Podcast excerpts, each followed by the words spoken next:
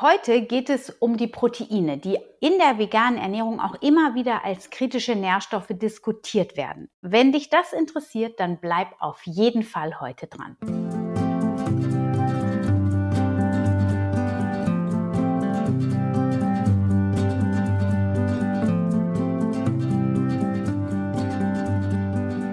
Schön, dass du wieder eingeschaltet hast zu einer neuen Folge von Wemmeli, dem Podcast rund um das vegan-vegetarische Leben in der Familie und mir, Anna Meinert.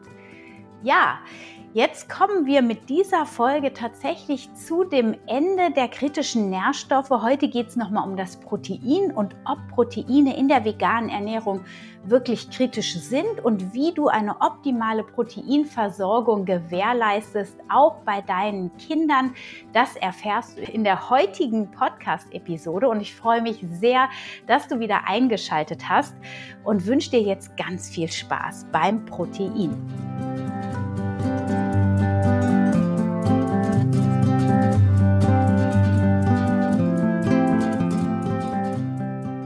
Ich versuche es heute auch mal wieder kurz und knackig. Das ist mir ja leider nicht immer äh, gelungen in den letzten Folgen, aber heute bin ich sehr zuversichtlich, die zehn Minuten nicht zu überschreiten. Also steigen wir ein in die Proteine oder auch Eiweiße, wie sie genannt werden.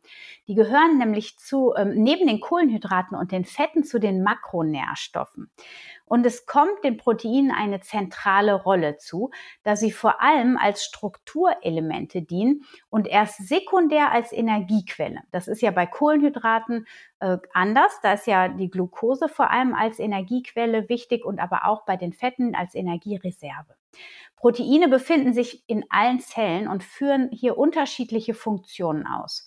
Das genauer zu besprechen würde jetzt hier zu weit führen. Aber wichtig ist, dass als Struktur- und Funktionsproteine ähm, findet man sie in Muskeln, in Sehnen, in Bändern, auch in Organen und Knochen. Und ähm, als wesentlicher Teil von Enzymen übernehmen sie im Stoffwechsel, zum Beispiel in der Verdauung und in der Zellsynthese, eine ganz wichtige und essentielle Funktion.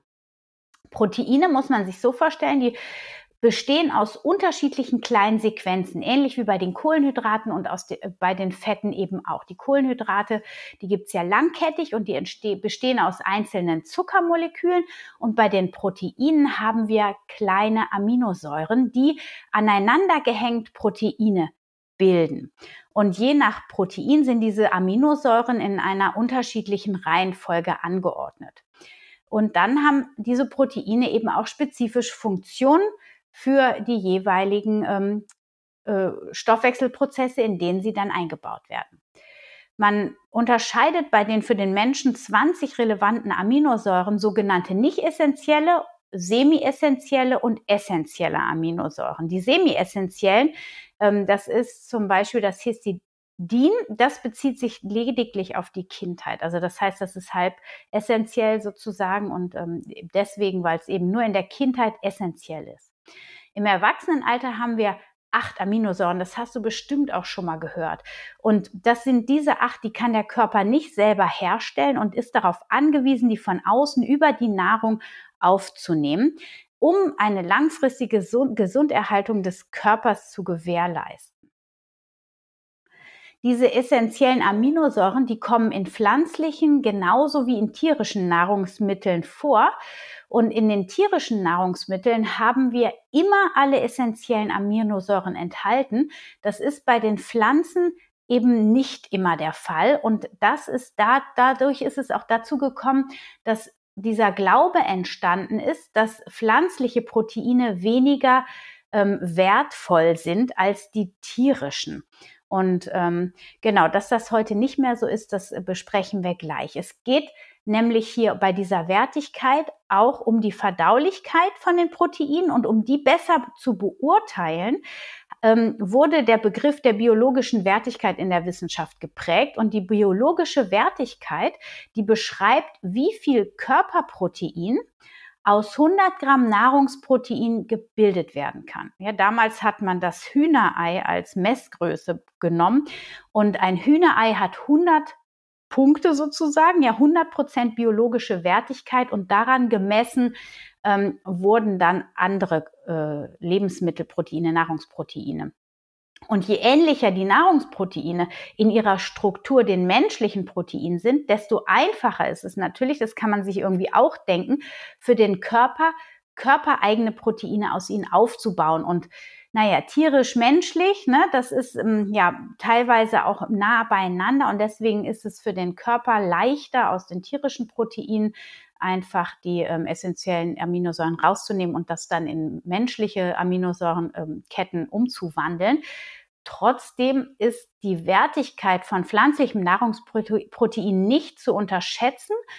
Und wichtig ist, und das weiß man auch schon sehr lange, dass man halt, wenn man sich rein pflanzlich ernährt, vor allem die pflanzlichen Proteine sinnvoll miteinander kombiniert. Und früher, ähm, also wenn man äh, und früher hat man halt gedacht, man muss wirklich in einer Mahlzeit diese pflanzlichen Proteinquellen miteinander kombinieren. Also wie es auch in vielen traditionellen äh, Küchen tatsächlich intuitiv äh, vorhanden ist, also zum Beispiel Kartoffeln mit Bohnen zu essen. Ja, da hat man dann auch 100 Prozent Wertigkeit der Proteine, weil die gut kombiniert werden.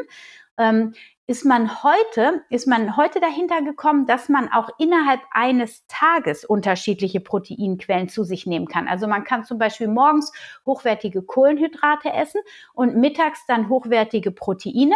Und der Körper ist so intelligent, dass er quasi die Bilanz von einem ganzen Tagesessen nimmt und daraus dann eben seine Substanzen so optimal baut, wie er eben kann. Also das heißt, es ist nicht mehr wichtig, in einer Mahlzeit die Proteine so zu kombinieren, dass man optimale biologische Wertigkeit hervorbringt, sondern es reicht über den Tag ein ausgewogenes Verhältnis von Kohlenhydraten und Proteinen beziehungsweise unterschiedlichen Proteinquellen zu kombinieren. Und damit hat man dann quasi das ganze Spektrum der essentiellen Aminosäuren abgedeckt. Ähm, um diese täglichen Proteinempfehlungen zu erreichen, hilft es wirklich, äh, proteinreiche Hülsenfrüchte in die Nahrung einzubauen, in den Nahrungsplan, in äh, auch Vollkornprodukte, Nüsse, Kerne und die einfach in einem ausgewogenen Verhältnis ähm, zu sich zu nehmen. Es gibt in, in den amerikanischen Veröffentlichungen und aber auch beim UGB ähm, eine Empfehlung, zusätzlich zur Empfehlung der Deutschen Gesellschaft für Ernährung, äh, dass man in der veganen Kinderernährung die Proteinzufuhr um 10 bis 25 Prozent erhöht zu dem, was eben offiziell empfohlen wird. Um, und um diese vermehrte Zufuhr zu erreichen, eignen sich, wenn keine Allergien äh, herrschen, oder vorliegen ähm, aus sehr, sehr gut Sojabohnen oder Sojaprodukte, aber eben auch, ähm, ja, zum Beispiel Nussmusse kann man da sehr gut mit einbauen.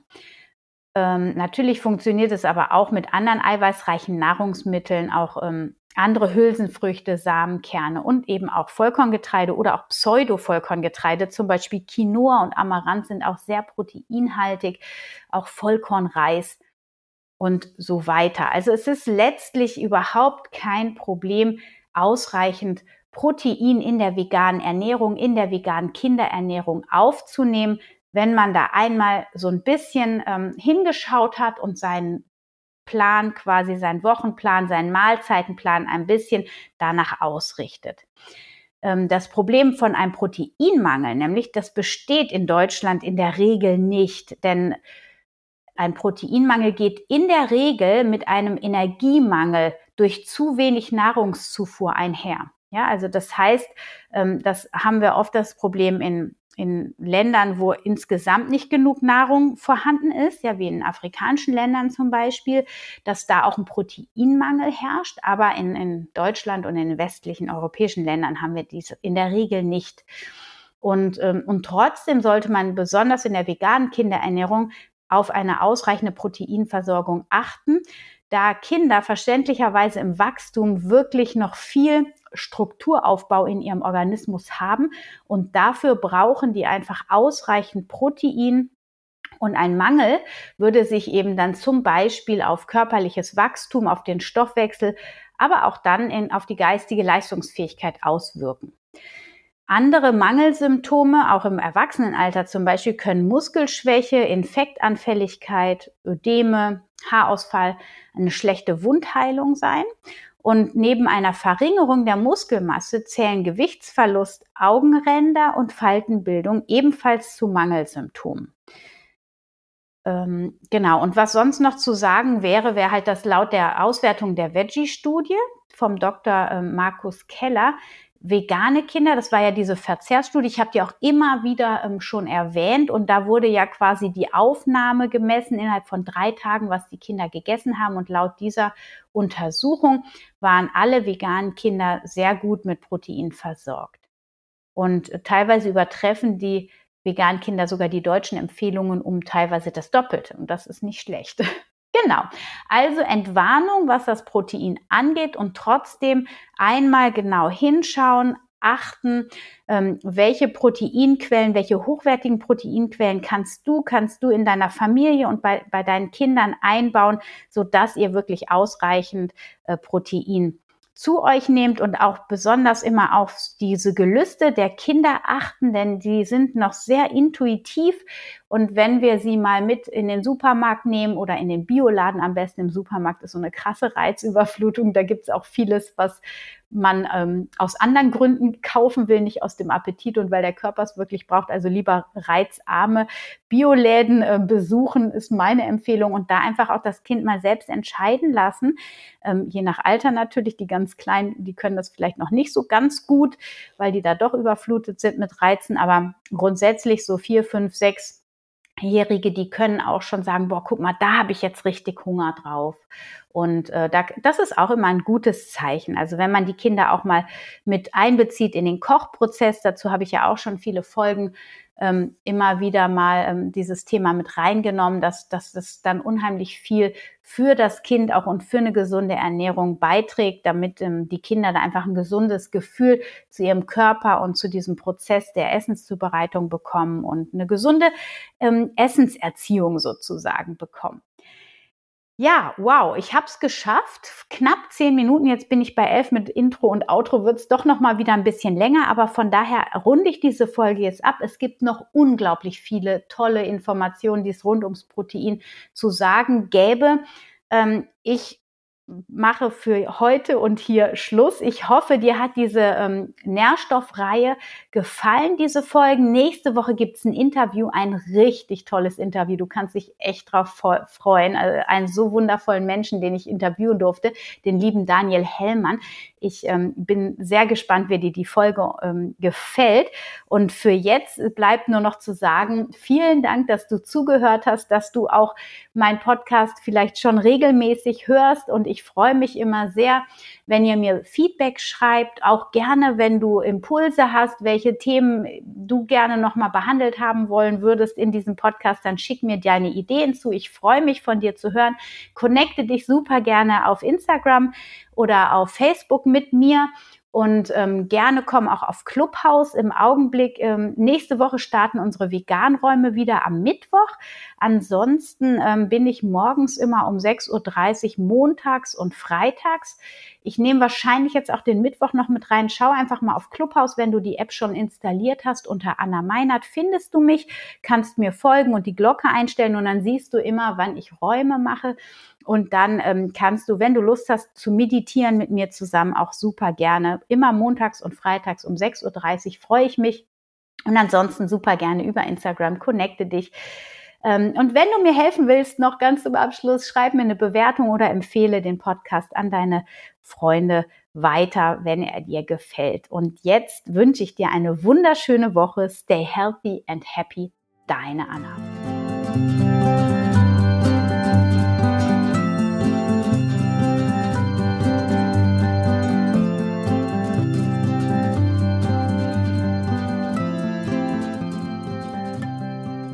Schön, dass du wieder dabei warst bei dieser Folge von Wemily, dem Podcast rund um das vegan-vegetarische Leben. Ja, ich hoffe, du hast viel mitgenommen. Hör dir gerne die anderen Folgen nochmal an über die kritischen Nährstoffe, wenn du es noch nicht getan hast. Und ähm, ja, an dieser Stelle einfach ein riesen, riesen Dankeschön an alle, die mir so treu äh, den Podcast hören, mir Kommentare schicken, mir E-Mails schreiben und Feedback senden. Vielen, vielen Dank dafür für die ganzen Bewertungen, die mittlerweile auf iTunes auch zu lesen sind. Ich bin sehr dankbar, dass euch der Podcast gefällt.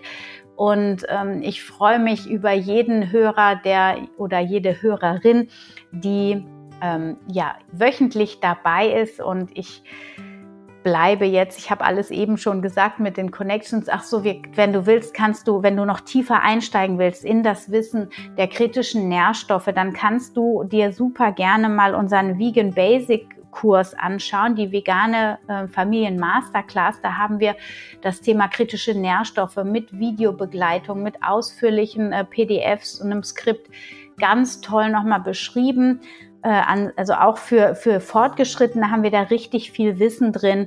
Und ansonsten, wenn du mein kostenloses Webinar noch nicht angeschaut hast, was ich mit der Carmen über die Thema, über das Thema die vier Fehler, die vegane Eltern immer machen, aufgenommen habe, dann schau dir das unbedingt an. Da ist auch noch mal ganz viel Wissen und ganz viel Mehrwert drin. Am Ende kriegst du ein super Angebot zu unseren vier Kursen, die wir gelauncht haben letztes Jahr und ähm, Genau, und in der Zukunft wird es noch ein anderes Webinar geben, wenn du dir das angucken willst. Den Titel äh, den habe ich jetzt gerade noch nicht, aber wir werden das Webinar jetzt austauschen, sodass ähm, du auch gerne dir das anschauen kannst. Das neue Webinar, das wird wahrscheinlich in drei Wochen dann online sein. Und ja, connecte dich einfach mit mir, wenn du da auf dem Laufenden bleiben möchtest. Über Instagram werde ich da alle Informationen auch nochmal euch zukommen lassen. Und jetzt bleibt mir nur noch euch eine wunder, wunderschöne Woche zu wünschen. Ähm, bleibt gesund, bleibt fröhlich, bleibt mutig, steht für das ein, was ihr wirklich glaubt, wo euer Herz für schlägt. Und ähm, ja, danke für, für euer Sein. Stay healthy and happy. Deine Anna.